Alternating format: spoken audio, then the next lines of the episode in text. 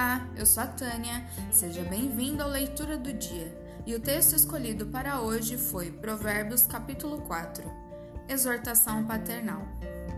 Ouve, filhos, a instrução do pai e estai atentos para conhecerdes o entendimento, porque vos dou boa doutrina, não deixeis o meu ensino.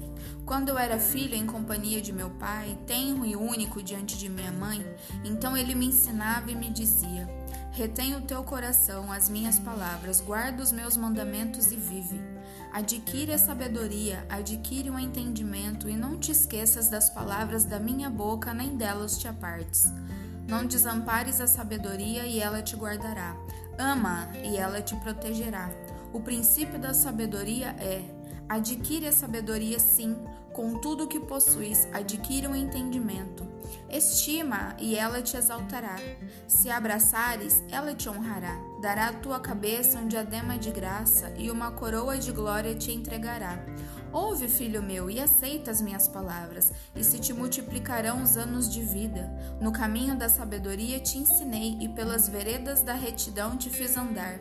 Em andado por elas não se embaraçarão os teus passos, se correres não tropeçarás. Retém a instrução e não alargues. Guarda, porque ela é a tua vida.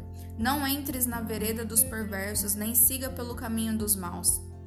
Evita-os, não passe por eles. Desvia-te deles e passa de largo, pois não dormem se não fizerem mal, e foge deles o sono, se não fizerem tropeçar alguém.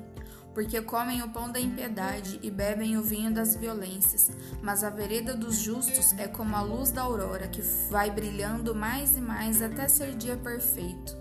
O caminho dos perversos é como a escuridão, nem sabem eles em que tropeçam. Filho meu, atenta para as minhas palavras, aos meus ensinamentos, inclina os ouvidos.